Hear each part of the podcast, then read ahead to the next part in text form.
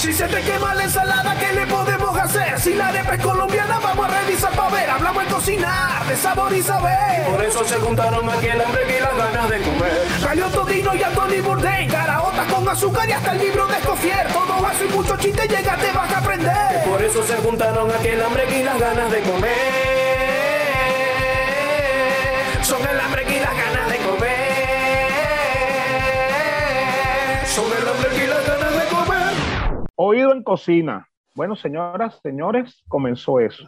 Les damos la bienvenida a un capítulo más, a un nuevo episodio de El hambre y las ganas de comer, el podcast más sabroso del Internet, un podcast con todo en esta nuestra segunda temporada en la que estamos ab- abarcando todos esos temas y todas esas cosas relativas a la cocina que intervienen con la vida en el hombre, pues, porque cocinar es un acto humano y bueno, nosotros como nada humano nos es ajeno a mi amigo, hermano, partner, socio eh, Dorian Márquez y a mí, el cocinegro César Fernández. Eh, bueno, estamos acá hoy una vez más para traerles un delicioso episodio que esta vez viene con todo. Oye, este, este episodio viene súper sabroso. Sean bienvenidos a, este segundo episodio de esta segunda temporada, en donde, como siempre, como siempre le decimos, la comida tiene que ver con todo y aquí estamos nosotros hablando de ella y trayéndote todos esos datos allí interesantes y súper ricos sobre este acto que todos llevamos a cabo. Entonces, bueno, eh, antes de empezar con esto, ustedes saben que siempre les recordamos, si esta es tu primera vez en el hambre y las ganas de comer, mira, tenemos una temporada anterior, ahí te puedes ir familiarizando con nosotros y probando los sabores que traemos. Y eh, luego, bueno, enterarte que estamos en YouTube, en mi canal, el canal de Dorian Márquez, ahí nos vas a encontrar siempre, pero también estamos en todas las plataformas digitales, ¿no? Que esto es un fastidio verlo en YouTube eh, o escucharlo en YouTube. Bueno, usted se llega para Spotify, no, que tengo es Google Podcast, en Google Podcast también estamos allí súper activos. Y también nos pueden encontrar en Twitter, ¿no, Manao? Sí, a través de nuestra cuenta de Twitter, eh, arroba el hambre podcast, pueden encontrar varios tips, varios teasers también, avances, eh, información que bueno, que complementa un poco lo que es esto, el hambre y las ganas de comer. Una coproducción entre el Ministerio Panamericano del Lacreo y la Fundación Niño Malo. Así mismo, aquí estamos transmitiendo desde el auditorio principal del Ministerio del Lacreo, en Caracas, Venezuela. Nosotros aquí estamos en la sala de conferencias de la Fundación Niño Malo en Hurlingham, provincia de Buenos Aires, en la República Argentina. Bueno, de, hablando de, de lugares y de la ubicación en la que estamos, hoy le traemos un tema exquisito, un tema gourmet, como le dice, le gusta decirle a la gente. Hoy vamos a hablar de lo que es la denominación de origen, la denominación de origen controlado o las indicaciones geográficas o la especialidad tradicional garantizada y todo este sistema que es todo un mundo donde, bueno, para que ustedes vean que como siempre decimos, la comida toca todo, esto tiene que ver con las leyes eh, con la propiedad intelectual, con la propiedad industrial y con todo el tema legal que abarca lo que es la cocina o cómo la cocina toca la, la parte legal. Este tema es interesantísimo porque, bueno, las denominaciones de origen, además, al formar parte de este tema de jurídico y, y de propiedades intelectuales, también habla mucho como de este digamos, eh, estas particularidades regionales, estas particularidades que tiene cada región en los productos que desarrolla. Entonces, las denominaciones de origen llegan a proteger eso y también a garantizar que la calidad de esos productos se mantengan y que sigan siendo, mira, este, por decir algo, este queso.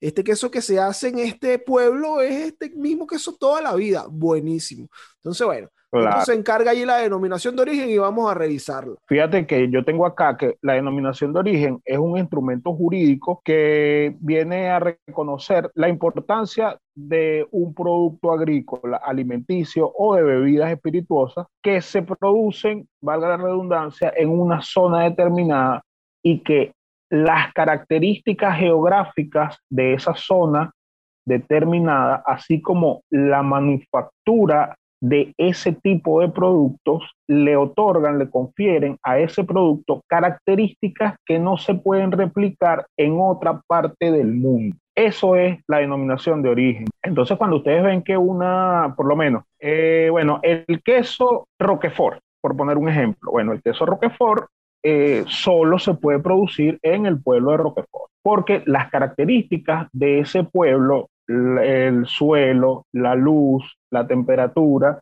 la humedad, las vacas, el agua, la forma en que maneja, en que los productores elaboran ese queso, le confieren a ese queso características que no pueden, que por lo menos usted va a hacer ese queso en mucuchíes y usted le puede salir un queso muy sabroso, pero ese queso no va a ser Roquefort porque no tiene las características de ambientales, medioambientales de esa, de esa provincia o de esa parte donde se produce, que en este caso sería Roquefort en Francia. Ese es el, es eso ese es el asunto de la denominación de origen. ¿Qué pasa?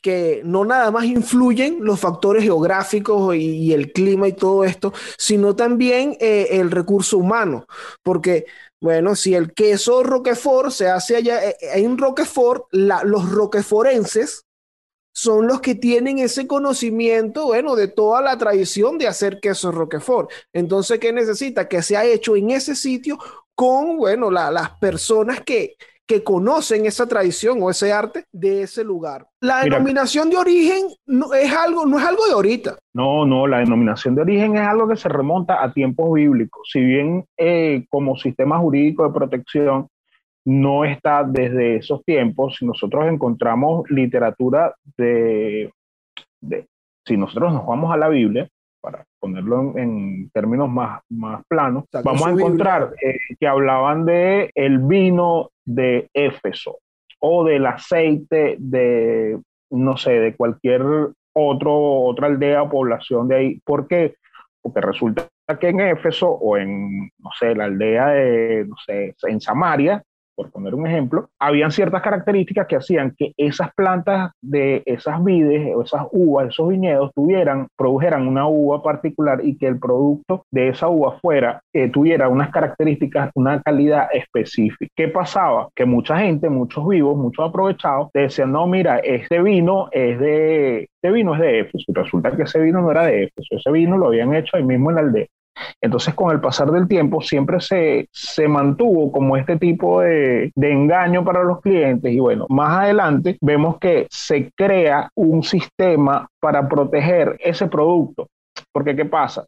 Volvemos al, al ejemplo del queso. Esta aldea vive prácticamente del queso y esta aldea hace ese queso y sus habitantes tienen los saberes de cómo hacer ese queso. Aparte que las características climáticas de ese, de ese lugar permiten que ese queso se produzca ahí. Viene una compañía transnacional o viene un gobierno con mucho más músculo económico o viene la gente de la aldea de al lado que es y entonces copia todo este proceso de elaboración, replica el producto y con un una maquinaria de marketing detrás, puede llegar a hundir la producción de esa aldea donde se eh, elaboró este queso. Y aquí me acuerdo de mi amiga querida, a quien le mando un saludo, Margarita Escudero, eh, que me habló una vez, me explicó lo que era la apropiación eh, cultural y tiene que ver con eso, tiene que ver con que las compañías grandes no se lucren de saberes o conocimientos o tradiciones de pequeñas poblaciones o de pequeñas comunidades en detrimento de Y eso es lo que tiene, y eso es, ese es la, el aporte que presta la denominación de origen, además de garantizar la calidad del producto. Si está consumiendo un ron venezolano con denominación de origen controlado, usted sabe que ese ron tiene ciertas características que son las que usted está buscando. Y esa, ese sello de denominación de origen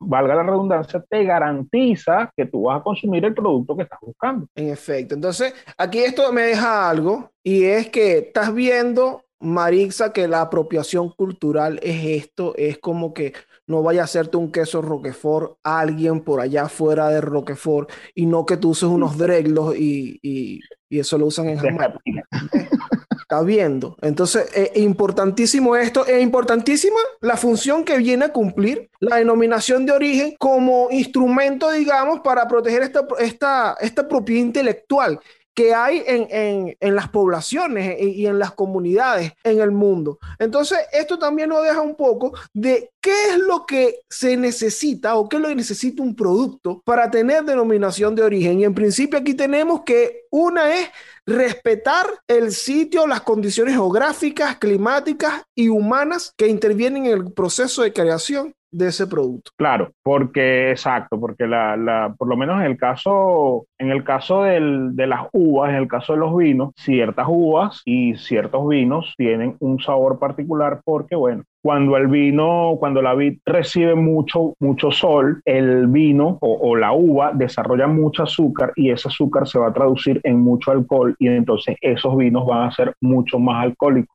o van a ser más dulces o van a ser más astringentes, dependiendo de las características del suelo. Y entonces, claro, la denominación de origen para que tu producto, si tú quieres de alguna forma postular o proteger tu, tu producto con una indicación geográfica o con una denominación de origen, tú tienes que delimitar limitar el sitio en el que se produce esa, en el que manufacturas ese producto. Pues, o sea, tú puede ser que tú, bueno, yo voy a hacer, a darle denominación de origen a mi queso y bueno, yo tengo una planta en Caripito y tengo otra planta en Jají y tengo otra planta en el sur del lago. No se puede porque son características distintas, son sitios distintos y tú no puedes, o sea, no me vas a decir que ese queso se produce en esa zona eh, con características distintas sabe igual. Pero fíjate un asunto que también me llama la atención con lo que estabas comentando, que, que viene de tiempos bíblicos, que claro, no, no es una institución, sino que viene, se crea como una necesidad realmente de, para, bueno, para proteger, la, eh, eh, digamos, el negocio, la subsistencia o, la actividad económica y la tradición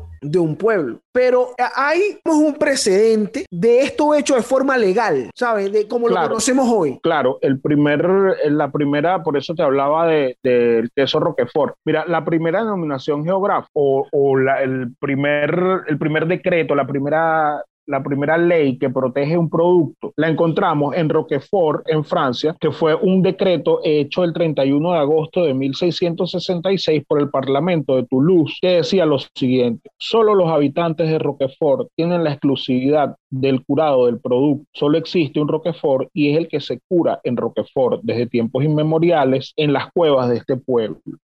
Entonces, el Parlamento de Toulouse, el 31 de agosto, estaba sentando un precedente legal, eh, por primera vez se le, daba, se le protección jurídica a un producto. Se decía, mira, este, este producto solo se puede producir acá. Y bueno, ahí en ese momento se blindó a productores de queso, se blindaron eh, de ahí en adelante, en más ninguna parte del mundo se puede hacer queso Roquefort, aunque haya muy buenos quesos azules, aunque usted compre un queso y diga queso Roquefort, si ese queso no es Roquefort, eh, no es queso Roquefort. Si usted compró un queso Roquefort y no lo hicieron allá en Roquefort, ese es Roquevalero. Así que pendiente con, con esos quesos, para esto es importantísimo la denominación de origen. Entonces aquí se plantea ya este presente, que esto es básicamente la denominación de origen que conocemos hoy. O sea, ese es el postulado principal, pues.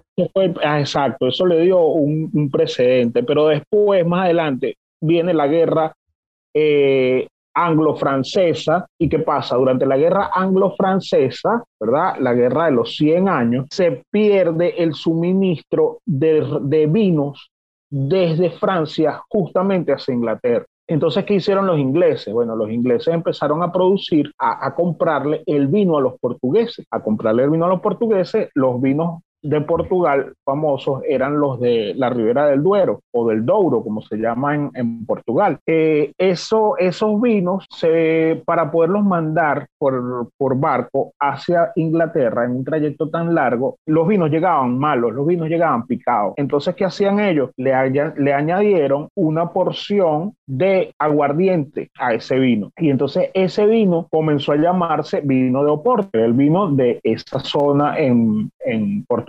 Y bueno, en 1757, el marqués de Pombal, que era el ministro de Economía portugués, manda a delimitar los terrenos para la producción de ese vino. Y ahí en ese momento se crea la primera denominación de origen como la conocemos hoy en día, marcando eh, los límites de, la, de, las tierras en las en la que se va a cultivar la, la vid y también delimitando los procesos de producción de este vino. Entonces podemos decir que es en este, en este, para esta época y desde Portugal donde se toma, digamos, más en serio el tema de la denominación de origen, porque no es un decreto de que, mira, esto nada más aquí en Oporto, no, no, que en Oporto de aquí hasta aquí, aquí es donde se hace este vino y bueno, y no puede salir, y no puede salir de esta jurisdicción la fabricación de, de este tipo de vino. Eso es interesante porque es allá mismo en Portugal donde en épocas más recientes eh, si no me equivoco, para el año 58, 1958. Es donde se da el refrescamiento de este tema. Se crea algo llamado el Tratado de Lisboa, que es donde se intenta concentrar o marcar ahí todas las reglas referentes a la denominación de origen. Y a ese tratado se empezaron a sumar diferentes países. Entonces, bueno, eh, a partir de este tratado se llega a la, a la denominación de origen eh, con reconocimiento internacional que la da la Organización Mundial de la Propiedad Intelectual. Ya al pasar a las manos de la Organización Mundial de la Propiedad Intelectual, entonces los países asociados a ese tratado de Lisboa pueden llevar sus productos para que tengan este reconocimiento internacional. Yo conozco un país que no está asociado a esa organización internacional de la no, ¿sabes qué? ¿Sabes qué? Pero ya, de que se me olvide, Adrián, yo tengo aquí otra cosa que hay un antecedente, o no es un antecedente directo, pero sí es algo que tiene que ver, y es la, la, llamada Ley de Pureza de 1516. La Ley de Pureza es una ley decretada el 23 de abril de 1516 por Guillermo IV de Baviera, que decía cómo debía producirse la cerveza y que la cerveza solamente se debía producir con tres ingredientes que son cebada, lúpulo y agua. Entonces ahí se establecía como un precedente de industrialización o de regularización de procedimientos. Era como una, eso, era, era como, una, como una normalización de procedimientos y bueno, ese es otro de los antecedentes que tenemos, y disculpen que me lo haya saltado, de, la, de lo que la denominación de origen controla.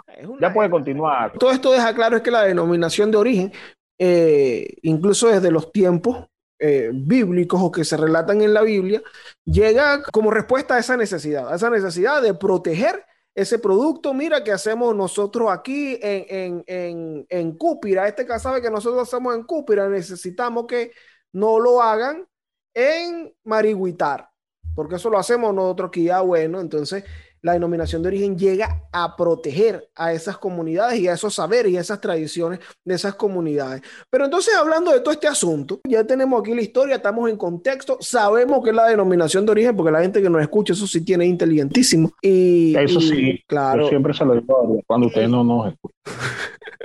y, y, bueno, ya estamos claros de qué ocurre con la denominación de origen. Vamos a aterrizar esto, vamos, vamos a venirnos para acá, para para Venezuela, nosotros tenemos denominación de origen. Sí, nosotros tenemos uno de los mejores productos del mundo. Tenemos dos de los mejores productos del mundo y el peor producto del mundo como eh, avalados con denominación de origen. En primer lugar, tenemos la bebida de los dioses, el mejor ron del mundo, que por supuesto es el ron venezolano con denominación de origen controlado, que bueno, es un ron que se produce en los llanos centrales del país, que la caña se produce en los llanos centrales del país, que lo fabrican desde hace dos siglos y que por la incidencia de los rayos solares en esta franja, toda la zona desde Sucre, pasando por Guárico, Miranda, Yaracuy, Portuguesa, toda esa zona presenta unas características que, bueno, que confieren a la caña un, un más alto nivel de sacarosa en su, en su fruto, pues a la caña de azúcar, lo que hace que la caña fermente mucho más rápido. Exactamente. Y esto, si se fijan, es algo de, de esto que comentamos anteriormente, de las características climáticas o geográficas que hacen que el producto tenga estas particularidades, pues, que el producto no, que la materia prima con la que se hace el producto tenga estas particularidades y por ende, por ejemplo, puedas tener, eh, en el caso del ron venezolano, su envejecimiento se hace en barricas de roble blanco, pero entonces con un mínimo de dos años de envejecimiento, ya tú tienes altísimo ron. Entonces, esto es gracias a esta particularidad que tiene esta caña. Claro, y bueno, más adelante en otro programa que le vamos a dedicar, o en otro episodio que seguramente le vamos a dedicar al ron, eh, estaremos hablando de cómo es la, la, forma en la que se produce, el sistema de criaderas y soleras que se utiliza para el ron en Venezuela, los, cómo compran los barriles, las barricas las compran de otras destilerías de whisky, por ejemplo, o que los que hacen con ron con barricas quemadas y todo ese proceso maravilloso que es eh, la producción me imagino que muchos de ustedes han ido o algunos de ustedes han ido a la tienda Santa Teresa y han tomado el tour. Y bueno, y me imagino y espero que todos ustedes eh, hayan tomado y hayan probado el ron de Venezuela, que por cierto el ron estuvo muy, muy estigmatizado, chamo, en los 60, 70 incluso hasta los 80, el ron está estigmatizado porque era una bebida que consumían los borrachitos. Entonces, la gente de, llamadas regiones, zonas populares, de las barriadas populares, tomaba ron. Y el venezolano es muy whisky cero, pues al venezolano le gusta mucho el whisky.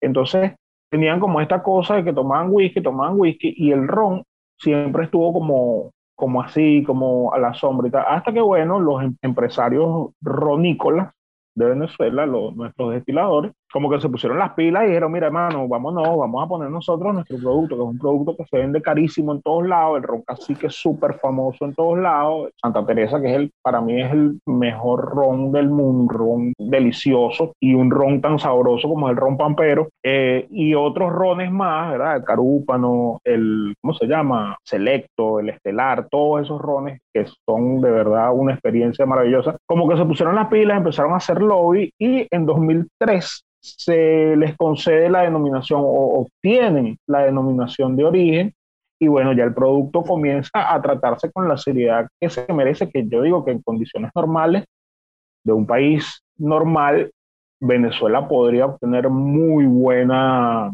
podría ser una entrada, no, no vamos a decir que podríamos vivir del ron, pero sí sería un muy buen producto a, a explotar en una hipotética diversificación de la economía venezolana. Claro, como tú lo dijiste hace un rato, el ron tiene, digamos que dos siglos de tradición en este país. Y, eso, ya cuando las destilerías o los fabricantes de ron se pusieron las pilas y logran la denominación de origen, y ya tenemos esta, digamos, bueno, no sé, no, no sé si decir que en Venezuela hay una cultura de ron, pero aquí tú, tú tomas un carta roja y es un ron más digno que el que pudieras encontrar quizás en otro país. En Colombia seguramente no hay un ron tan bueno.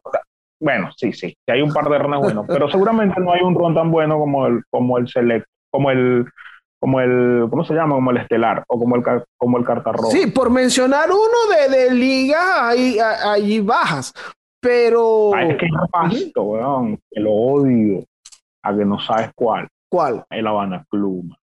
Ah, bueno. Y el Habana Club es, es, un ron famoso, es un ron que se vende en todos los países. Es por...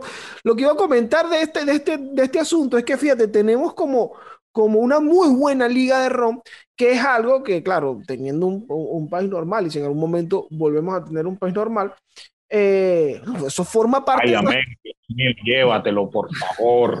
Llévatelo. Recíbelo en tu seno, Dios mío, por favor. Eso forma parte de, nuestra marca país. Fíjate que en esto que tú estabas comentando, se recibió la denominación de origen de ron de Venezuela y son 12 marcas las que en este momento ostentan eh, este sellito de denominación de origen eh, ron de Venezuela. Entonces, tenemos los bodegas 1800, muy, muy bueno, bodega, excelente ron. excelente relación precio, PEA, calidad. Sí, es del Muco, Bodega 1800, de allá de, de mi localidad. Yo, lo, yo le saqué la chicha ese robo un buen tiempo. Me acuerdo yo, el de, el de es uno de 3, de 6 de 8, ¿no? Sí, el de 6 de 8, exacto. Sí, vale. Sí, ese altísimo ron, y bueno, ese tiene su sello ahí bien merecido. ¿Sabes cuál me gustaba a mí también? El Canaima, que se le quitaron la denominación de origen. Ah, se la quitaron. Dejaron de hacer ron y empezaron a hacer bebida espirituosa. Ay, por ahí está eh, también el diplomático. Coño, por Dios, palabras mayores. también tiene su sellito de denominación de origen, el estelar, que lo comentaste hace un rato, es otra de las marcas, el pampero. Coño, el ron más sabroso de Venezuela. El ron, no es mi ron favorito, pero es el ron más sabroso de Venezuela. Está. El que tiene mejor sabor. El moneda de oro, el, ¿cómo se llama? El pampero oro es el ron más rico. Eso es como toma bien. Grandioso ron de verdad, ese, ese pampero oro. Está el Santa Teresa también, Ay, caña. Ron Carúpano también tiene su denominación de origen. Coño, ese es ron tuyo, ¿no, mano? Bueno, a mí me gusta más Oiga 1800. Si tengo que elegir un ron de allá de Carúpano, me quedo con el del Muco. Pero bueno, si la gente de Ron Carúpano escucha esto y está interesada en nuestro hermoso espacio, el hambre y las ganas de comer, por supuesto que me encanta el Ron Carúpano, pues. Obvio, obvio, mi. Necesitan un representante de ventas en la República Argentina. No, yo tengo las tardes libres. Yo, yo salgo del trabajo a las 2 de la tarde. Pero bueno, ve, eh, eh, esta es la importancia. Entonces, fíjate que el, el ron venezolano, y bueno, ahí ya como estaba comentando, hay 12 marcas, hay otras marcas adicionales a estas que comentamos, que tienen el sellito de denominación de origen. Importante, ¿por qué? Porque por un lado, tú como consumidor, ah, estoy buscando por aquí un roncito que tomarme. Tú sabes que esos que tienen ese sellito de denominación de origen es un ron que usted se puede tomar con toda la confianza. ¿Tú sabes quién tiene ese sellito? Ah, yo sé quién lo tiene. Ah, a mí, a mí me puedes tomar, tu amiga mía, me puedes tomar con toda la confianza. Yo tengo el sello de denominación de origen. Que el, el cocinero tiene su, porta su sello de denominación de origen controlado. Pero bueno, Claro.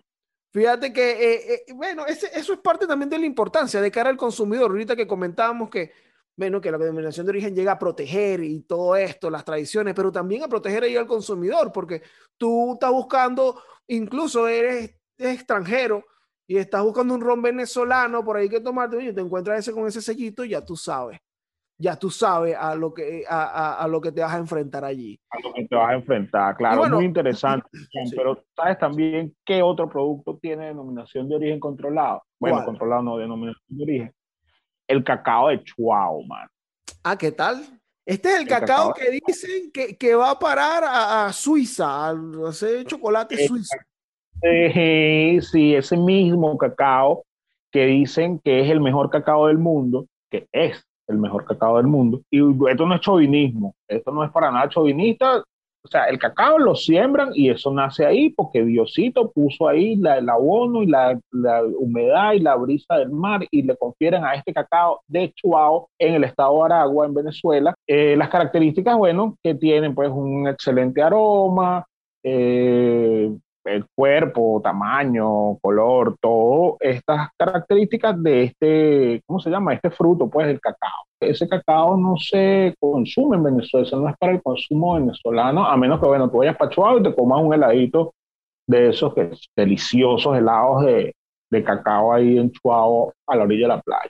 Sí, y, esto Helado de otra- teta. y esta otra tradición de siglos. Y bueno, como dice César, pues una tra- aquí, aquí confluyó todas estas condiciones geográficas. Se llevaba cacao para allá, para dónde, para allá, para allá, para allá, para allá. Para- así de codiciado es que, mira, tenemos que ya controlar que esa gente ya le está vendiendo el cacao a unos holandeses. Antes del petróleo fue el cacao, mano. ¿Te acuerdas del añil? El- yo nunca supe qué es el añil.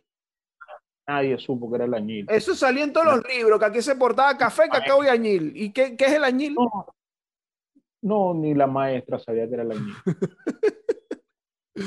Fíjate que ahorita que tú comentaste, lo, de, lo del cacao chuao, que se exporta, que no es para el consumo de acá, es verdad, completamente cierto, porque sabía César que el cacao chuao tiene, o sea, la venta exclusiva del cacao chuao es para una empresa, nada más. Ellos tienen la exclusividad de comprar todo ese cacao que se hace ahí. Una empresa que se llama Tisano. ¿Qué? Mano, pero esto es una revelación, esto es una epifanía, esto es un, esto es un momento.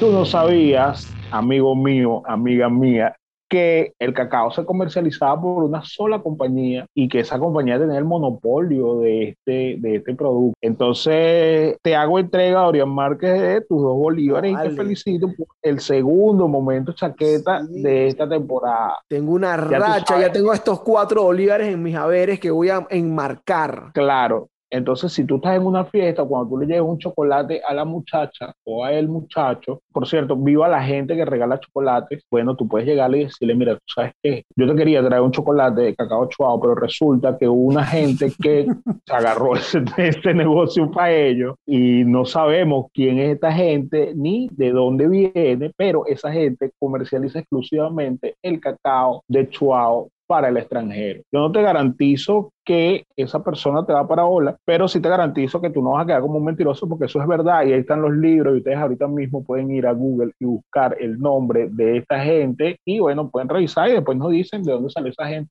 Bueno, tienen la, tienen la exclusividad de ir a comprar el cacao de Chuao. No sé si tienen, no sé si tienen exclusividad también con otros cacao, pero entiendo que también compran el cacao de Río Caribe. ¿Cómo, con, con quién habrán estudiado esos muchachos?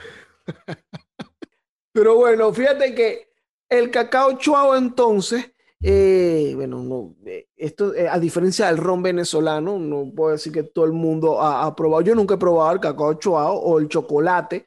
Entiendo que existe el chocolate chuao.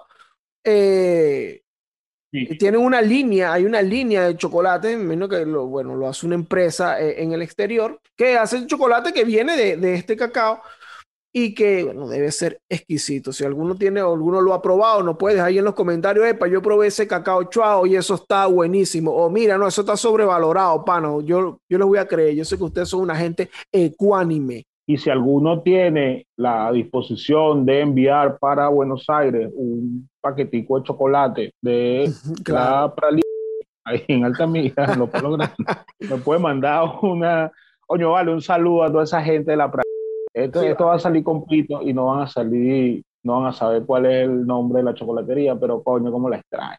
De verdad que sí. Excelentes chocolates. Pero, ¿sabes, esa que tú dijiste? Que Venezuela tiene tres denominaciones de origen. Dos que eran las mejores cosas del mundo y una que era el peor producto del mundo. ¿Cuál, cuál es el que queda? El peor producto del mundo es el cocuy pecallero. cocuy de pecaya, te odio, cocuy, te odio. Eh, solo un hombre puede odiar una bebida alcohólica. Yo sé que en este podcast respetamos las opiniones y los gustos de todo el mundo, pero en este podcast no, no, no nos gusta el cocuy, chicos. No nos gusta el cocuy con todas sus letras. En este podcast, mira, una vez, voy a contar aquí mi experiencia, que una vez fui para un sitio, no voy a decir dónde, pero fui para un sitio y me dijeron, no, hay mojito. Y yo dije, plomo, un mojito, hermanazo. Y cuando me sirvieron eso, era un mojito de cocuy, ¿vale? eso no se hace. enfermo a mi casa. Eso no se hace. ¿Cómo que mojito de cocuy? Entonces, no, no somos pro cocuy aquí. Y bueno, tiene denominación de origen. Y, y, ajá, exacto, y es un producto que se hace con, respetando la tradición artesanal en la serranía del estado Falcón, eh, que bueno, se hace con la planta de cocuy, que es familia del agave, es, una, es un tipo de agave con el que se hace el tequila, pero realmente eh, no nos gusta el cocuy y no solo porque por lo que causa el cocuy en mi caso que bueno es una bebida bastante fuerte sin, sin, embargo no es por eso es por lo que representa el cocuy el cocuy se quiso imponer desde los estamentos de la cultura pop de la dictadura como una contraparte al ron venezolano. Entonces se trató como de decir, bueno, si tú eres venezolano, ¿verdad? Tú tienes que tomar lo que tomaba Ali primera, pana. Tienes que tomar cocuy. sí, entonces era como endilgarle una característica de dignidad y de nacionalismo al cocuy, porque el cocuy se hace de manera artesanal y entonces, claro, con todo este peo hippie de que, bueno, de que de, sacar la energía de las mulas y todas estas cosas, bueno, terminaron haciendo que yo odiara el... ¿Tú sabes quién tomaba cocuy, panas? Mi general Juan Crisóstomo Falcón. Y entonces, bueno, por ahí... Claro, mano. ¿Tú sabes también quién tomaba cocuy? Ezequiel Zamora tomaba cocuy. Claro, por eso que por eso que salían todos locos ahí en bandolero a, exacto a, saquear pueblo y vaina sí a coger carajita y todo rascado todo borracho pero mira, estos son, mano, nuestras tres denominaciones de origen. El cocuy de Pecaya, bueno, tiene, digamos que mal que bien tiene la suya. Ojalá, ojalá, no, no, ojo, ojo, ojo, disculpen, ya, eh, disculpa, Adrián. Ojalá el cocuy se, se, no, se posicione como como un producto de exportación y de verdad que a la gente le gusta y tal, y eso, cero peo con la gente que toma yo, yo no quiero tomar esta vaina, yo no, a mí no, a mí no me... A mí no me mande, para acá no manden cocuy de pecaya ni de ningún lado. Exacto, a mí dame un vaso de mayonesa, yo me lo tomo Ahora, pero César, ¿sabes que Estas son, estas son las tres que hay, pero hay unas en trámite, hay unas en ah, trámite, ah, por ahí están en trámite para tener su denominación de origen, el ají margariteño. Coño, excelente, excelente. ¿Qué te parece? Es más, y debería tener denominación de origen incluso antes que el ron. Ok. Te lo digo así de fácil. Ok. Porque eso sí, bueno, eso como dicen nuestros famosos chefs mediáticos, es nuestro pasaporte gustativo, es, el, es la bandera de, de nuestro, del sabor de nuestra comida, es el ají. Es el ají. Sobre todo el ají. coño? Si ustedes han comido ají margariteño, saben que han comido ají margariteño. Una, una delicia. Bueno, eh, otro que está por ahí en trámite, el cacao carenero superior, que ese se hace acá en Miranda. Todo el cacao de, exacto, de la región Costa Montaña es un muy buen cacao, porque bueno, está, eh, se cosecha en las mismas, más o menos en las mismas latitudes y, y con las mismas, en la misma región, en la misma cordillera, pues ahí mismo en la región Costa Montaña. Lo siguiente, los siguientes que hay son cacaos todos. El cacao caripito. Bueno, que cacao de allá caripito, mano. Tú sabes que caripito es una, mira, es una tierra rica en, en cosas. Mira, en ese cacao, ahí nació que sí, Ildemaro, ídolo en Perú, el único venezolano que han querido en Perú. Ahí salió Doris Well. Mira, eso es una tierra muy incomprendida, pero ahí salió gente y ahí tiene, bueno, su cacao caripito. Está el cocu Ah, mira, el cocuy, el cocuy de Lara está en trámite, mano. Claro, pues también en esa zona también lo hacen. Y en Yaracuy también hacen cocuy. Yo tengo un cuento buenísimo con el cocuy, porque cuando yo vivía en Yaracuy, eh, un día salimos y al regresar, un sábado, y al regresar la puerta no abría y había una música sonando a todo volumen en la casa. Y bueno, era la señora que limpiaba, que tenía una super mega rolitran cuepea. y bueno, nada, ella estaba apoderada de la casa, apoderada del sonido, mano, está en los, en los controles. Y escuchando ranchera a todo volumen, chamo, esa señora toda rascada, bueno, total que eso fue un berenjenal ahí, un peo, y bueno, echada de la casa, corría. Y entonces cuando estábamos revisando el cuarto donde ella dormía, chamo, habían botellas de y Lara por todos lados. O sea, la tipa tenía un año trabajando en la casa y tenía 374 días tomando curda durante todo el día. O sea, era, era absurda la cantidad de botellas que había en ese cuarto. Entonces, bueno. Pero la cosa que hace el eh, Cocuy, a eso le van a dar denominación de origen. Yo no voy a decir más nada. A eso, sí, a eso. A ese, qué terrible. Me Mira, pero, pero está el cacao carnero superior, el cacao caripito, el cacao cajigal. Pero no está el otro que tú me dijiste que era el palvo de Valencia. esa, es una especie endémica de, el, Valencia, es el único, el único pargo de agua dulce. Vámonos al país. De aquí ya conocimos nuestra denominación. Nuestra, nuestra denominación. nuestra denominación de origen, ya sabemos, todo, eh, eh, bueno, muy bueno nuestro ron, todo esto, pero vamos a revisar qué es lo que hay por aquí eh, en el exterior, porque vemos que Venezuela tiene tres. Entonces decimos, bueno, Venezuela entonces tiene tres productos que son vergatarios y tiene otros cinco por ahí que son vergatarios y están en trámite de ese certificado con ese sello de que, mira, usted es altísimo producto. Yo, yo le haría, disculpa, yo le haría denominación de origen a dos productos en particular. A ver. En Venezuela, ojo. A, ver. Primero, el chorizo carupanero. Le daría, le daría denominación de origen, sí o sí. Y las panelitas de San Joaquín. Coño, vale, ¿verdad? Las panelitas de San Joaquín son la cosa más sabrosa y más ingenua y más maravillosa que hay. Las panelitas, o sea, yo no conozco a nadie que diga, a mí no me gusta, o sea, que diga abiertamente, a mí las panelitas de San Joaquín no me gustan. Y si alguien me dice eso, yo me voy de ese sitio. son demasiado Yo le daría denominación de origen a las panelitas de San Joaquín. Es más, llamaría al pueblo San Joaquín de las Panelas. Así mismo. Alta iniciativa. mi gente allá que nos escucha eh, eh, en mi querido San Joaquín, eh, bueno, ya saben que tienen todo nuestro apoyo para conseguir esa denominación de origen. Aquí tenemos Ajá, tres, bueno, aquí tenemos tres, aquí tenemos tres. Ah, ¿Qué país hay por ahí que tenga? Mira, esto tiene de más. Hay un país que es Ambislao, mano, y tiene 29 denominaciones de origen. ¿Cuál Hasta, será? tienen hasta, hasta cenicero de denominación de origen, unos sombreros horribles que tienen denominación de origen esa gente.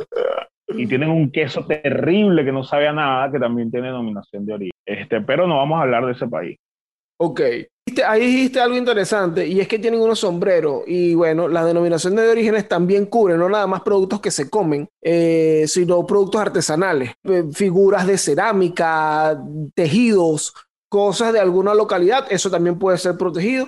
Y bueno, este país que no quiere ser mencionado por nuestro querido cocinegro, eh, se ha dedicado a darle denominación de origen a estos productos de este tipo. Yo sé que por ahí también está... eh, Perú, Perú tiene unas muy buenas denominaciones de origen. Ah, claro, Perú.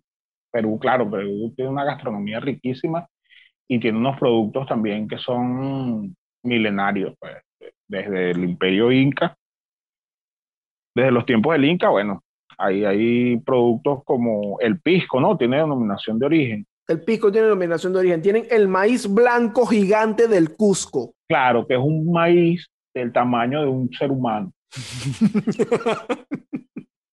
el maíz gigante del Cusco. Eso era lo que comía el emperador Cusco. Exacto. Tienen la aceituna de Tacna. Ah, mira, el cacao de Amazonas. Tienen su, su cacao. de Cacao, ajá, Amazonas. También tiene su cacao. También tiene su cacao. Imagínate, el café de Machu Picchu. Ajá. Bueno, que el otro país que, de que estábamos hablando también tiene un, tiene, es muy famoso por, por el café también. Mm, sí, que tiene su denominación de origen ahí también. Ahora, Bolivia tiene, tiene una denominación de origen que me parece interesante, que es una bebida. Aja. Se ¿Qué llama- bebida es El Singani. eso? ¡Epa! Ese tremendo, tremendo trago. Eh, Entonces tú le dices a esas panas o ese llama, épale, te invito un Singani. Te, Y bueno. te vamos a Singani, claro. Claro, el Claro, Singani es un, dest- un destilado que se elabora con uvas, moscatel y alejandría. Y bueno, Debe ser parecido al pisco. ajá, debe tener su, su parecido ahí. Otro que tienen ellos, un producto que está de moda, la quinoa. La quinoa real no, del la- altiplano sur. Claro, la quinoa, un superalimento. ¿Saben qué son los superalimentos? Un día de esto le vamos a hablar de los Un día de esto te hemos hecho un cuento. Pero vean acá, aquí en Latinoamérica sabemos que está este país que no queremos mencionar, que es el que tiene más incluso denominaciones de origen. Pero en Europa, en Europa hay...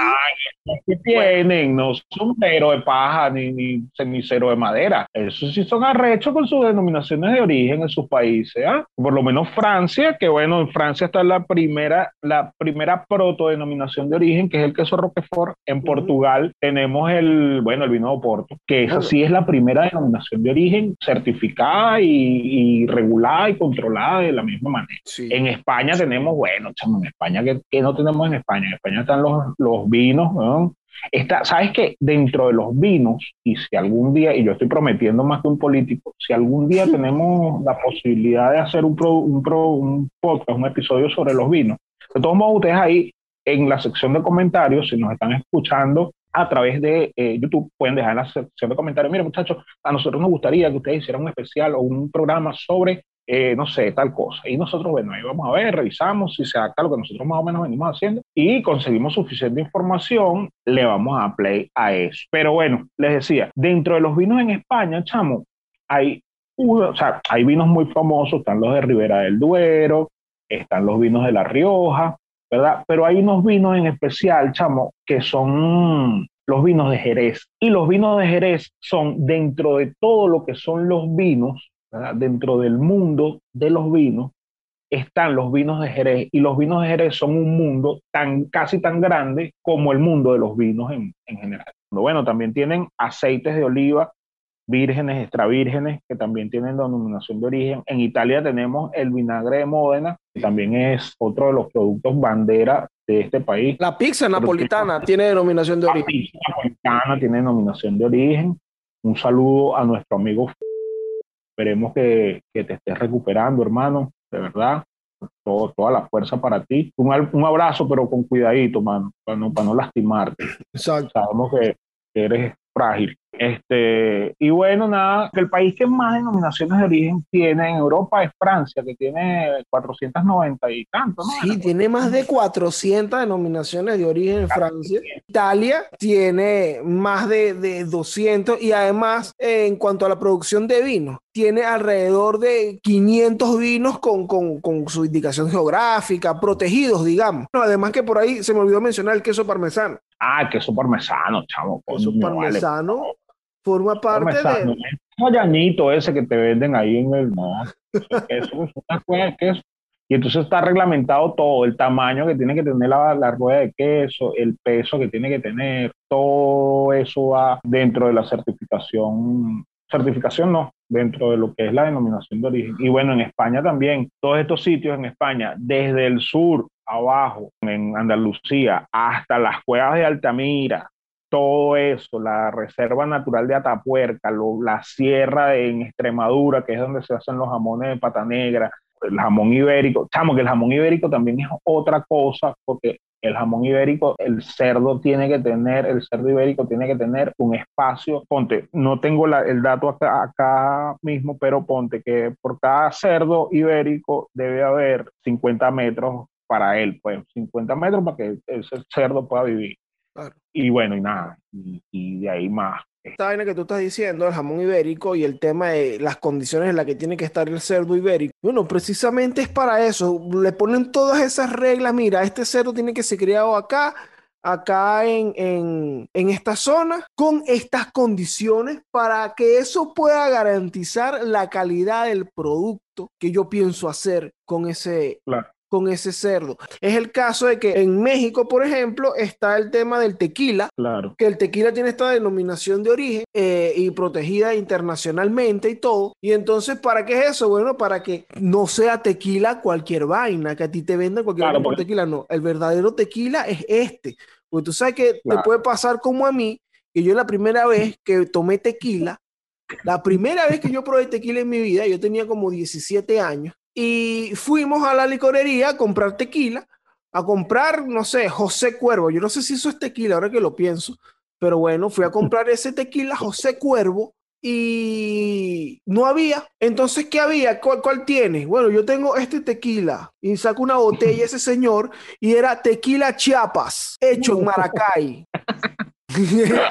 Entonces, claro, la diferencia de precios era, estamos hablando del año, bueno, no sé, 2006, 2007.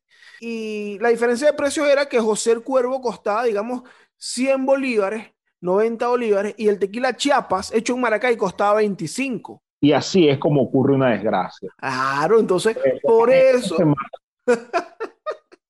Claro, esas son las, esas son las, no, volcó un autobús con 14 pasajeros a este y cuatro botellas de tequila chapa. hecho en Maracay. Entonces, eh, es importante aquí la denominación de origen. Usted se toma un tequila de verdad, hecho allá y tal, probablemente no paso dos, tres días enfermo por, tocar, por Mm. tomar tequila chapas hecho en Maracay. Entonces, eh, claro, porque ¿qué pasa? Esta gente en Maracay no, no, no tenía las condiciones, por ejemplo, que tú estás comentando para volver ahí a lo del, lo del jamón ibérico. Que estos tipos, mira, Claro. ese cerdo tiene que cuidarse así, Claro, así. Y sabes que es otra cosa ahí con, lo, con los españoles, chamo, que ellos por lo menos tienen una gran tradición en, en la elaboración de sus productos. De hecho, en las cuevas de, en la reserva, en la reserva natural de Atapuerca, se encontraron, imagínate tú, se encontraron restos, ¿verdad? De una carnicería, o sea, de una especie de carnicería en una de las cuevas, eh, como que, bueno, mira, aquí está el muchacho redondo, aquí tengo el ganso, aquí tengo el muchacho cuadrado y aquí tengo el bistec de, de ¿cómo se llama? De solo, el solomo de cuerito. Pero ¿sabes qué era, Dorian? ¿Qué era? Eran restos humanos. Una carnicería de gente. y mano. Pero si tú, si tú que estás ahí al filo del- de, tu asiento esperando que yo te eche el cuento, quieres que yo te lo eche, tienes que esperar hasta la semana que viene y hacer lo que viene. lo que vas a hacer es, mira, a ti te gustó este contenido, deja tu comentario y tú nos dices, hermanazo, a mí me gustó este contenido y yo te voy a responder y se sabe responder, gracias, pana mío. Y eso a nosotros nos motiva mucho para nosotros grabar la semana que viene, para la semana que viene, eh, esta historia de cómo es que ya en España, si nosotros estamos hablando de denominación de origen y tal, también no encontraron una carnicería, pero no eran unos cerdos que estaban criados así y tal, sino que gente, ah, bueno, vamos a hablar. Manolo, ahí pica ahí, mira, eh. Sí, entonces, si tú quieres saber todo eso, entonces, bueno, tú nos dejas ahí eso, nos motiva muchísimo, nosotros grabamos ese cuento, pero también nos ayuda muchísimo compartiendo este contenido. Bueno, obviamente si te gustó y si conoces a alguien que se lo vaya a vacilar, se lo compartes ahí, el hambre y las ganas de comer. Estamos en todas las plataformas digitales. Síguenos en Spotify, en Apple Podcasts, en Google Podcasts, en mi canal de YouTube. Dorian Márquez, ahí también suscríbete, eso también es un grandísimo apoyo eh, para nosotros seguir, uno motivado a seguir, bueno, haciendo todas estas tareas que estamos, mira, ahí al pie del cañón, investigando y haciendo todo ahí como es. Y además para, bueno, también ir eh, haciendo crecer la manera de ir mejorando todos estos contenidos. Claro, mano. Como dijo el charlero, anímate, comparte y disfruta. Exacto. Este contenido que estamos haciendo para ti con todo nuestro cariño, con, con mucho, mucho esfuerzo, pero un esfuerzo sabroso, pues a mí me gusta eh, lo que estamos haciendo.